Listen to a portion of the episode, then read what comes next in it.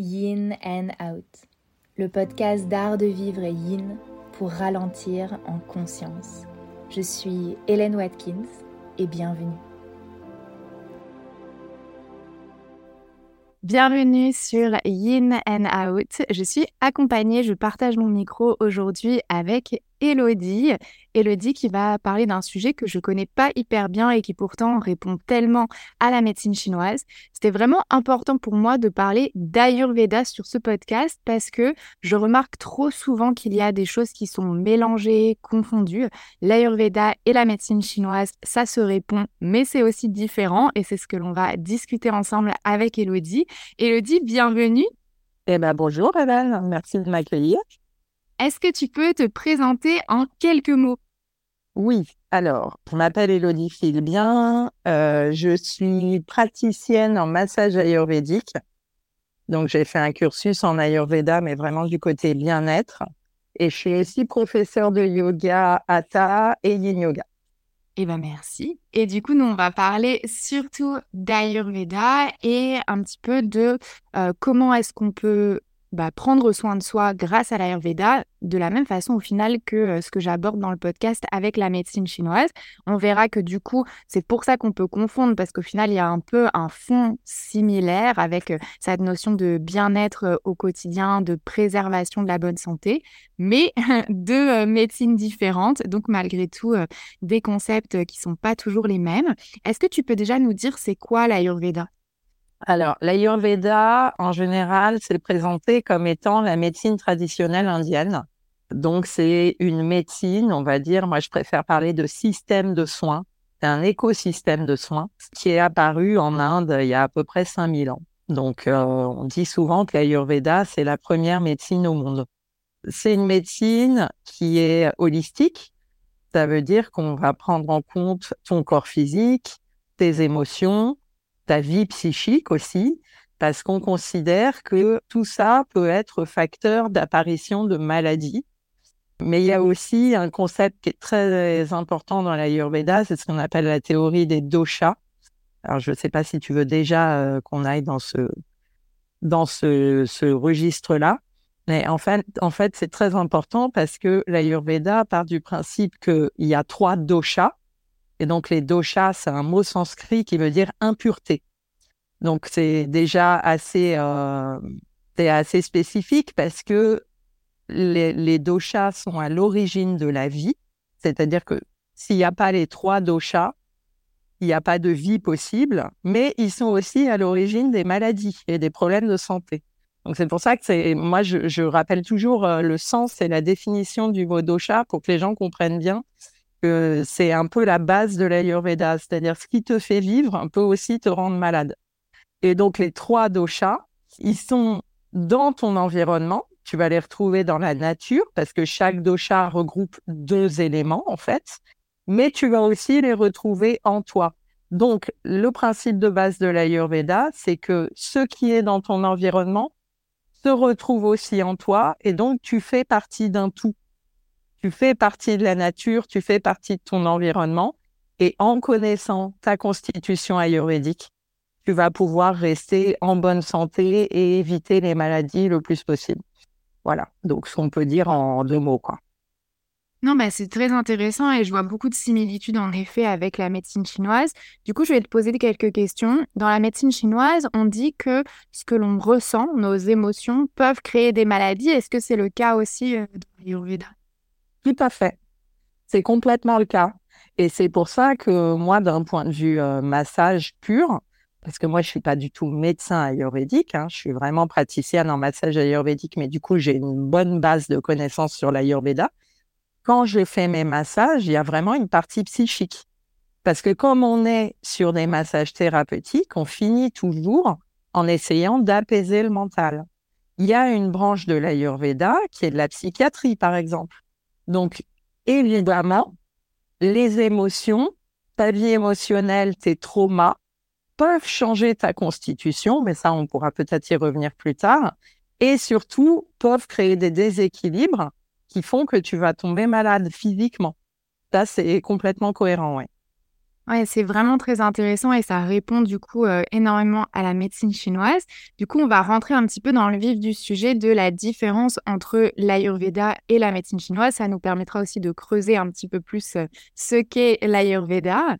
Du coup, moi, le truc numéro un que je vois où on confond, c'est souvent en lien avec les chakras, parce que dans le contexte du yoga, qui est donc mon environnement, bien sûr, eh bien, on va avoir tendance à mélanger un petit peu les méridiens et les chakras, à confondre les deux ensemble. Les trucs typiques que j'entends, c'est dans les hanches, on stocke nos émotions. Ça, ça vient de la croyance des chakras et le fait qu'il y a le chakra sacré qui est logé dans les hanches.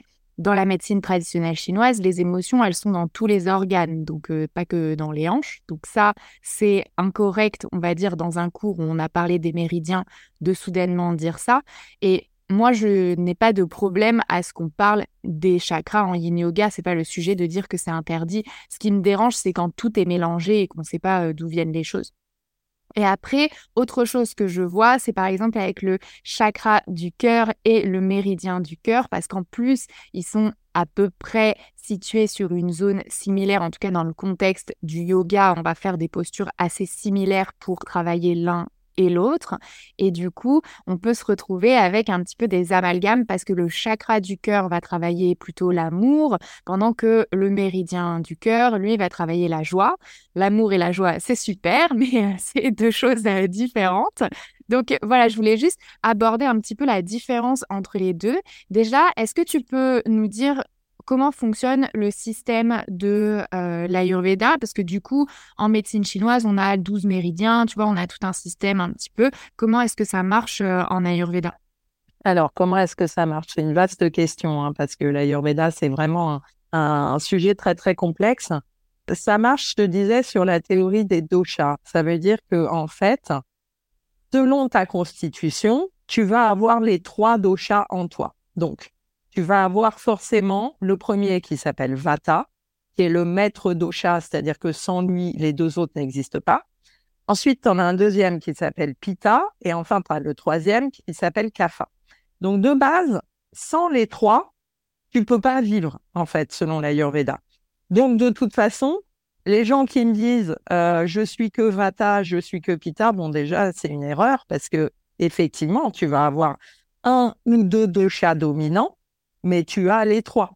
Donc, tu vois, c'est jamais haut de dire ah bah oui, mais moi je me reconnais dans les trois. Bah forcément, parce que de toute façon, tu pourrais pas être en vie si tu n'avais pas les trois en toi. Après, c'est une question de proportion. L'Ayurveda, c'est ce que vraiment un système complet de soins. C'est-à-dire que, euh, d'ailleurs, euh, moi je dis souvent à mes clientes et à mes élèves, que si tu veux vivre selon l'Ayurveda, alors je ne sais pas du tout si c'est la même chose en médecine traditionnelle chinoise, mais si tu veux vivre selon l'Ayurveda, tu travailles pas. C'est-à-dire, tu travailles pas, tu n'as pas de vie sociale, tu n'as pas d'amis, pas, tu vois, t'as pas de vie de couple, parce que en fait, tu devrais vivre, manger, euh, faire du sport, euh, bouger, méditer, etc., selon ta constitution dans l'idéal.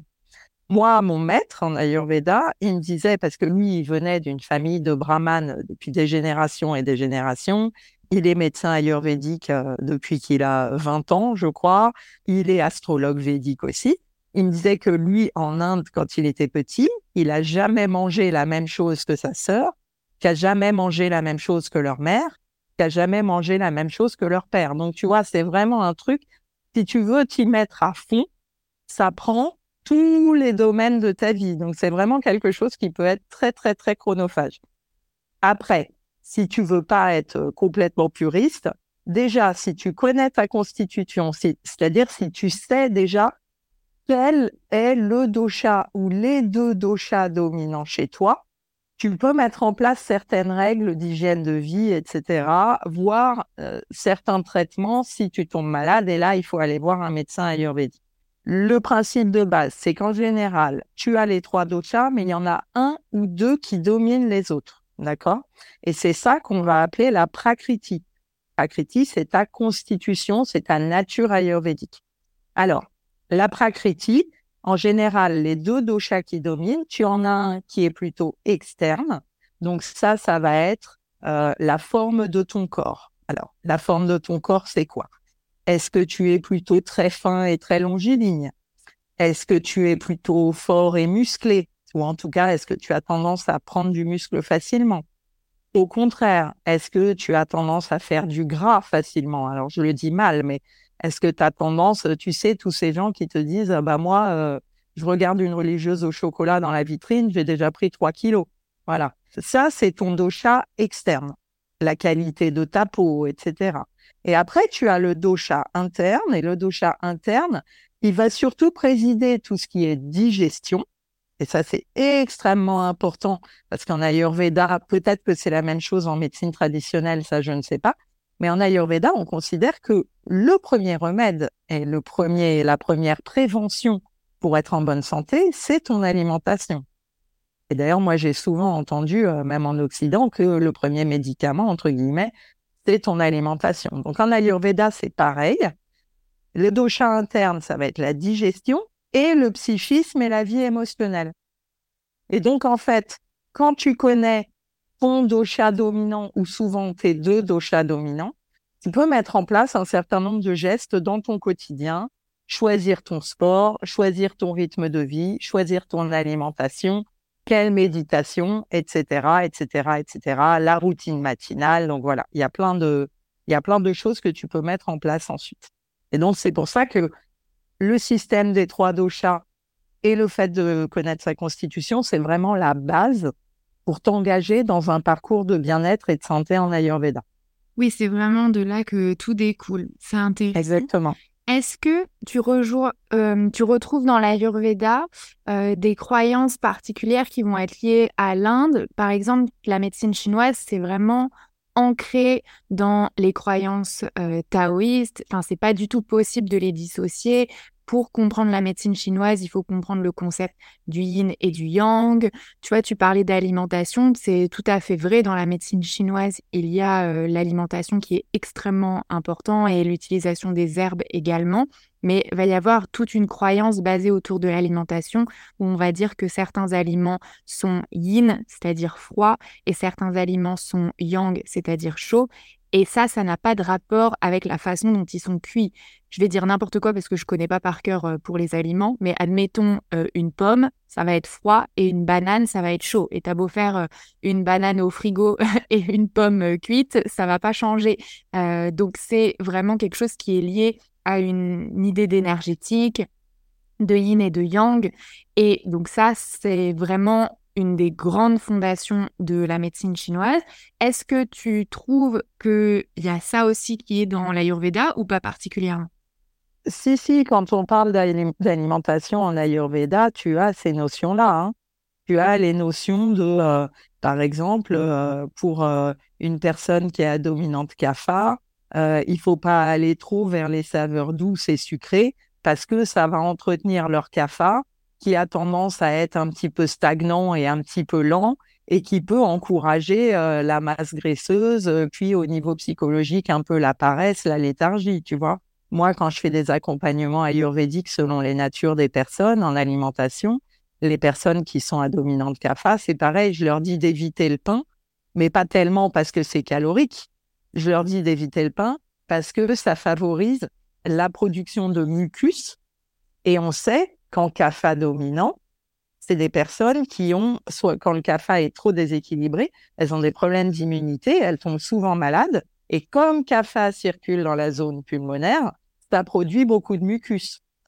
Tu vois? Donc en fait, ce qu'il faut voir dans l'Ayurveda, c'est qu'on est vraiment toujours sur un objectif de santé et c'est toujours relié au dosha. Donc en fait, euh, c'est pareil, quand on sort euh, purement de l'alimentation, on va te dire, après je reviendrai peut-être sur euh, c'est quoi Vata, c'est quoi Pitta, c'est quoi Kapha, parce que là, ça peut peut-être paraître un petit peu abstrait pour les auditeurs, mais on peut te dire que quelqu'un qui a une dominante Pitta, donc qui a beaucoup de feu en elle, eh ben, il va falloir manger des aliments pas trop chaud parce que ça pourrait encore plus faire partir le feu qui est déjà très important en elle, mais surtout des aliments pas trop échauffants. Ça veut dire qu'on va éviter tout ce qui est acide, tout ce qui est piquant, Tu vois, euh, on peut manger des épices en pita, mais les épices piquantes, on évite quoi, parce que ça va remonter ton pita, ça peut te créer des remontées acides. Euh, excuse-moi, c'est pas très glamour, mais ça peut te créer de la diarrhée aussi. Et puis surtout, ça peut augmenter ton pita au niveau mental et donc ça peut te faire repartir dans des excès de colère qui sont euh, et d'impulsivité par exemple ou de rigidité d'esprit qui sont spécifiques d'un pita dominant. Donc en fait, tu vois, tout ça est relié au niveau dosha, au niveau santé. En revanche, là où il y a une toute petite exception quand même, c'est que euh, dans l'univers du yoga, tu sais, il y a la règle de vie qui dit que tu dois être non violent. C'est-à-dire que euh, tu ne dois pas forcément euh, manger des animaux, par exemple. Et c'est pour ça qu'il y a énormément de yogis, de yoginis qui sont végétariens. Moi, la première, tu vois. Mais moi, mon maître en Ayurveda me disait, si tu as un problème de santé, typiquement l'anémie, eh ben mange un steak, quoi. Tu vois C'est-à-dire que l'Ayurveda, c'est vraiment le côté bonne santé. On est, on est dans le côté spirituel parce que bien sûr, on rejoint toujours le système des chakras, on parle des marmas, des points d'acupression, de l'énergie subtile, etc. Mais le but premier, c'est vraiment la santé physique, mentale, émotionnelle. Je ne sais pas si j'ai bien répondu à ta question du coup. Non, non, mais c'est très intéressant. Mais du coup, je remarque quand même que par rapport à la médecine chinoise, ça va être un peu moins ancré peut-être dans la pensée euh, hindoue ou bouddhiste euh, que l'on pourrait retrouver euh, oui. en Inde. Exactement. Moi, tu vois, dans mon cursus en Ayurveda, oui, mon maître, il m'en parlait parce que ça fait partie de sa culture qu'il est indien, mais c'était vraiment pas du tout le gros du cursus. Hein. On te parle pas beaucoup des dieux indiens, euh, de leur rôle. Euh, ça, c'est pas euh, de la symbolique. c'est quand même très peu présent. On est vraiment sur la bonne santé de l'individu et le fait de prévenir les maladies, quoi. Et après, est-ce que tu retrouves également dans l'Ayurveda un petit peu euh, le poids de son âge? Je vais m'exprimer plus clairement, mais en médecine chinoise, c'est clairement quelque chose de très vieux. On le voit aussi dans les principes. Par exemple, on te conseille énormément de manger cuit. Bah oui, parce que euh, il y a 2500 ans, euh, les frigos, ça marchait un peu moins bien. Et donc, du coup, automatiquement, c'était quand même mieux de cuire sa nourriture pour pas tomber malade. Enfin, vraiment plein plein, de choses qui aujourd'hui peuvent être adaptées parce qu'on a un mode de vie qui automatiquement est euh, différent. Est-ce que tu retrouves ça aussi avec l'Ayurveda? Je trouve que un des, des choses qu'on pourrait reprocher à la médecine chinoise, c'est le fait que bah, peut-être ça peut être un peu remis au goût du jour avec les connaissances scientifiques euh, qu'on a aujourd'hui et que parfois du coup ça contredit la science, ce qui est dommage parce que ça cohabite hyper bien avec euh, la science. Est-ce que l'Ayurveda a été un peu plus capable de s'adapter ou c'est pareil aussi, ça porte un petit peu euh, le poids des années et sur certaines choses c'est pas forcément si correct avec notre mode de vie actuel? Non, non, c'est complètement similaire. Hein. C'est-à-dire que effectivement, en Ayurveda, c'est pareil. dans 90% des cas, on va te dire de manger cuit. Et moi, ce que je remarque, par exemple, parce que je, je, je fais un petit peu d'autopromo en passage, mais je fais aussi des retraites ayurvédiques. Et la première retraite que j'avais organisée, on était donc sur une retraite où on avait des menus quasiment exclusivement indiens ou d'inspiration indienne. Et il faut bien dire qu'à un moment, au bout de trois jours, ça fait chier tout le monde, quoi. Enfin, je veux dire, euh, je suis, un peu vulgaire, mais honnêtement, on a rectifié le tir avec ma binôme avec qui euh, j'organise ces retraites. Et maintenant, justement, on a à cœur de proposer des repas ayurvédiques en fonction des constitutions de chacun des participants, mais surtout qui s'inscrivent dans une nourriture moderne, c'est-à-dire dans une nourriture variée où tu ne vas pas manger que des plats à base de lentilles et de riz je schématise beaucoup, mais c'est vrai qu'il y a un moment où, au niveau alimentation, l'Ayurveda, c'est un petit peu compliqué, quoi. C'est-à-dire que déjà, tu trouves pas toutes les épices indiennes, tu trouves pas toutes les herbes. Enfin, tu vois, si tu veux vraiment manger ayurvédique et respecter le truc, bon, à un moment, c'est un petit peu, tu tournes en rond ou alors tu as du mal à trouver les produits. Donc, c'est vrai, je suis complètement d'accord avec toi. Moi, je suis persuadée que l'Ayurveda et le bien-être ayurvédique, ça peut complètement cohabiter avec un mode de vie occidental. Après, il faut adapter aussi, c'est-à-dire que selon moi, il ne faut pas non plus oublier que tu es une personne occidentale, tu as été habitué à certaines saveurs, tu as été habitué à certaines, je sais pas, à certains rituels, à certaines habitudes, et que si tu veux que ça fonctionne et si tu veux tenir tes rituels ayurvédiques ou de médecine traditionnelle chinoise sur le long terme, il va falloir l'adapter à ta vie. Moi, c'est ce que je dis souvent aux personnes que je suis, et je le dis souvent en yoga aussi d'ailleurs. Je, dis souvent à mes élèves, c'est le yoga qui, doit s'adapter à vous, selon moi. C'est pas l'inverse, tu vois. Bah là, c'est pareil. L'Ayurveda doit s'adapter à ta vie quotidienne, sinon tu vas pas y arriver ou tu vas te lasser et ce sera complètement contre-productif. Tu prendras aucun plaisir. Donc oui, pour moi, euh, il faut un petit peu sortir des carcans puristes de l'Ayurveda si on veut que ça marche. Moi, je suis totalement alignée avec ça. Je pense que sinon, comme tu dis, ça tient pas euh, dans le temps, tout simplement. Donc, euh, non, très important euh, de rappeler ça. Question, est-ce que dans l'Ayurveda, il y a un petit peu des choses interdites? Est-ce qu'il y a des choses où, oulala, ça, il faut jamais faire? Est-ce qu'on a des, des grands no-no dans l'Ayurveda? Ouais, alors notamment en alimentation, on va te dire qu'il faut absolument pas chauffer le miel. C'est-à-dire que le miel chauffé à plus d'une certaine température que j'ai oubliée, très honnêtement, on va te dire qu'il devient toxique. C'est-à-dire que, encore une fois, toute proportion gardée. Si tu te fais ta petite cuillère de miel dans ton infusion parce que tu as mal à la gorge, il va pas se passer grand-chose. Maintenant, si tu fais un gâteau où la seule source de sucre, c'est du miel et qu'il y en a la moitié d'un pot, ça peut devenir un petit peu toxique pour l'organisme. Alors attention, ça va pas te rendre malade dès le premier gâteau. Mais si tu en manges cinq dans la semaine, il faut faire attention, tu vois. C'est pareil, moi, mon maître, il me disait souvent qu'il y avait deux éléments à l'alimentation qu'il fallait absolument pas associer. Les deux éléments, c'est le lait et l'eau. Alors l'eau, pas l'eau telle qu'elle, mais les aliments très chargés et très fournis en eau. Typiquement la tomate pour lui, la tomate mozzarella en été, c'était une hérésie. Tu vois? De même, il te dit, euh, les associations interdites, c'est aussi le blé et surtout le gluten, le lait et l'eau. Donc, quand il te voyait manger une pizza margarita avec une pâte à pizza à base de blé blindé de gluten, de la mozza et de la tomate, euh, pour lui, c'était incroyable. Euh, par-dessus, tu rajoutais du coca et là, c'est bon, il faisait une attaque, quoi, tu vois. Donc, euh, il me faisait souvent rire parce que souvent, je buvais un coca light, je le confesse, le midi et donc il me regardait avec des yeux gros comme des soucoupes. En fait, oui, tu as des petites associations comme ça qui sont interdites. Il me disait aussi souvent, alors j'ai oublié pourquoi, je crois que c'est surtout pour les constitutions PAFA, mais même il me disait que c'était bon pour personne il fallait oublier l'aubergine, par exemple. L'aubergine, c'est pas du tout ayurvédique. Alors honnêtement, euh, je ne sais plus trop pourquoi et je vais pas te mentir, mais je sais que ça c'était interdit, tu vois. Bah, toute mon alimentation a voilà. à la bon, Si tu aimes la nourriture italienne, déjà, je sais que euh, ça va être plus compliqué, quoi. Mais, euh, mais voilà.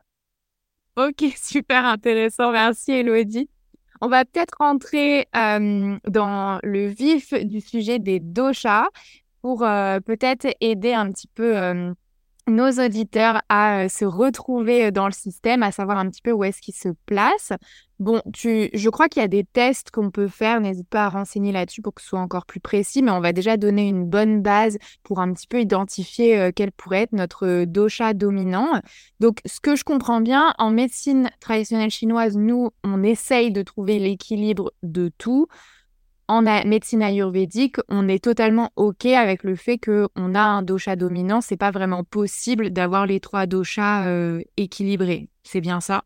Alors, Effectivement, en général, en Ayurveda, ta constitution, elle va se fixer, on va dire, autour de 16-17 ans. C'est-à-dire que avant, tu as des grandes tendances. C'est-à-dire qu'on se dit souvent que l'enfance, c'est l'âge CAFA parce que tu tombes souvent malade, euh, tu as souvent des bronchites, etc. Tu as souvent des microbes avec la vie en collectivité. Mais en gros, on laisse passer on laisse passer l'adolescence et on se dit que euh, il faut que puberté se passe et que les hormones fassent leur travail. Et vers ouais, entre 16 et 18 ans, ta constitution, elle va se fixer. Une fois qu'elle s'est fixée, comment ça marche Tu as les trois doshas en toi, tu les auras toujours. Mais il y en a un ou deux qui dominent. Euh, il y a le interne où on a vu que c'est la digestion et le psychisme, et l'externe où c'est euh, ta silhouette, la forme de ton corps, ton métabolisme. Il y a quelques cas qu'on appelle des prakriti, des constitutions tridoshiques, c'est-à-dire que les trois doshas sont parfaitement équilibrés. Mais c'est quand même rarissime. C'est-à-dire que moi, mon maître, il me disait qu'il en avait peut-être vu deux ou trois dans toute sa vie. Moi, personnellement, j'en ai jamais rencontré. Les personnes tridoshiques, c'est des personnes qui sont très équilibrées, très heureuses, euh, très peu stressées, jamais malades. Enfin, moi, je dis en rigolant souvent à mes élèves que les personnes tridoshiques, c'est des êtres de lumière, tu vois, c'est des, voilà. C'est quand même très, très rare. Donc, personnellement, j'en ai jamais vu. Voilà, ça existe, mais euh, si vous êtes tridoshique, bah, vous avez beaucoup de chance. C'est comme ça. Est-ce qu'on est tridoshique ou on peut traverser une période où on l'est et puis ensuite on, l'est plus? Est-ce que ça semble incroyable de réussir à garder ça tout au long de sa vie Honnêtement, je n'y crois pas. Je n'y crois pas. Parce que déjà, le principe, avant de rentrer dans chaque dosha en détail, c'est que tu as 16 ou 18 ans, tu as fini ta puberté, ta constitution, elle s'est fixée. Donc, on va dire n'importe quoi, comme moi, tu es pita kapha. OK. Ça, c'est ta base. Après, les événements de ta vie, tes traumas, euh, euh, tes périodes de vie, une grossesse, euh, une dépression, un deuil, que sais-je, ça va peut-être déséquilibrer ça et tu vas pouvoir changer de constitution. Donc, c'est complètement fluctuant. Quelqu'un qui est tridoshique, il a des chances d'être plus stable qu'un autre, c'est sûr. Mais honnêtement, même quand tu es tu es soumis aux fluctuations de la vie. Donc, euh, si tu es une femme, même si tu es tridoshique, on considère qu'une fois que tu as donné naissance, tu restes en dominance kapha pendant deux ans. C'est la durée du postpartum en Ayurveda, tu vois, parce que tu as pris du poids, parce que euh, tu as un métabolisme plus lent, parce que voilà, tu as les hormones en folie euh, pendant neuf mois et après, il faut que tout ce petit monde se rééquilibre. Donc, même en étant de nature tridoshique, moi, je pense que tu peux pas l'être toute la vie peut-être à moins de vivre selon l'Ayurveda toute ta vie, mais on, a vu que c'était quand même très difficile. Donc, euh, je, suis un peu sceptique là-dessus. Pour moi, ça reste fluctuant. Et le but du jeu en Ayurveda, même si tu traverses pas de période euh, de transition, de dépression, euh, de postpartum ou que sais-je, c'est d'avoir tes deux doshas dominants parce que tu les auras toujours, mais qui ne se déséquilibrent pas complètement le but, ça va quand même être de les garder dans un certain équilibre. Même si tu en as deux qui dominent, il faut pas qu'ils partent complètement dans des proportions où là, vraiment, ça peut te créer des problèmes de santé. Je ne sais pas si je suis claire. Si, si, tu veux dire qu'il y a des dominances, mais il faut quand même les maîtriser. Exactement. C'est tout à fait le concept de l'Ayurveda et de la constitution ayurvédique. Après, c'est relativement similaire en médecine chinoise parce que du coup, le concept, bon, c'est pas avec trois doshas, mais c'est qu'on aurait les cinq éléments euh, en nous et on considère malgré tout qu'il y a des constitutions liées à chaque élément et bien que notre objectif est euh, de conserver l'équilibre parce qu'il y a vraiment cette croyance en médecine chinoise que c'est un travail de toute une vie. C'est pas euh, ça y est, j'ai réussi à atteindre l'équilibre, hop, euh, mon travail est fait. Hein. Non, c'est pour toujours. Mais du coup, c'est un peu un travail du quotidien, quoi. C'est un peu comme si euh, tous les soirs tu mettais quelque chose, voilà, toutes toutes les pièces du puzzle sont bien assemblées et tous les matins c'était en bordel et il fallait recommencer à refaire ton puzzle, à faire en sorte que tout soit tout soit bien équilibré. Et donc, en fonction des périodes de la vie, exactement comme euh, tu viens de le dire, on risque d'avoir des déséquilibres plus dans un, élément, du coup, dans le cas de la médecine chinoise qu'un autre. Et même si on va avoir souvent moi ce que j'appelle une nature profonde, une première nature qui risque de nous entraîner un petit peu plus dans un élément ou plusieurs éléments, mais en tout cas dans une certaine direction, au final, comme ce que tu dis avec les doshas en médecine ayurvédique, on garde en tête que l'objectif, c'est pas euh, d'aller là-dedans. C'est pas comme en astrologie où on est trop content euh, d'être euh, tel signe. Ah ouais, je suis, je sais pas, cancer ou je suis trop content. Non, non, là, le but étant de dire merde, je suis très haut, va falloir que je rééquilibre ça un petit peu plus. Eh ben, c'est tout à fait ça. C'est tout à fait ça. C'est-à-dire que tu as des périodes où tu te dis, oh là là, euh, ah, là, mon pita, il est vraiment en folie. Euh, il faut que je mette en place des choses pour le ramener à une proportion raisonnable. Il sera toujours dominant et il faut que je fasse avec parce que c'est ma nature profonde. Mais à un moment, il faut pas que ça parte complètement dans un délire où euh, je me mets à hurler sur tout le monde, je me mets en colère en deux secondes, j'ai chaud tout le temps, je suis hyper autoritaire, hyper rigide, euh, je supporte pas la comparaison. là, je, là, je rentre un peu dans le détail des doshas.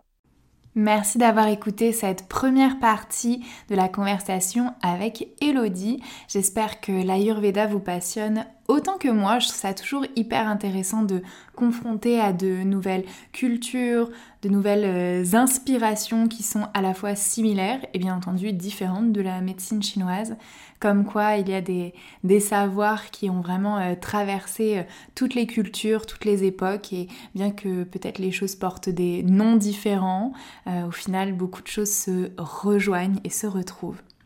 Si vous voulez en savoir plus sur votre dosha et réussir peut-être à mettre en place des routines selon l'Ayurveda, si cela vous tente et que vous avez envie d'explorer, alors je vous dis à la semaine prochaine pour la partie 2 sur Yin and Out. Merci d'avoir écouté cet épisode. S'il t'a plu, tu peux partager ton avis sur ton application d'écoute préférée et je te dis à très vite pour un nouvel épisode de Yin and Out.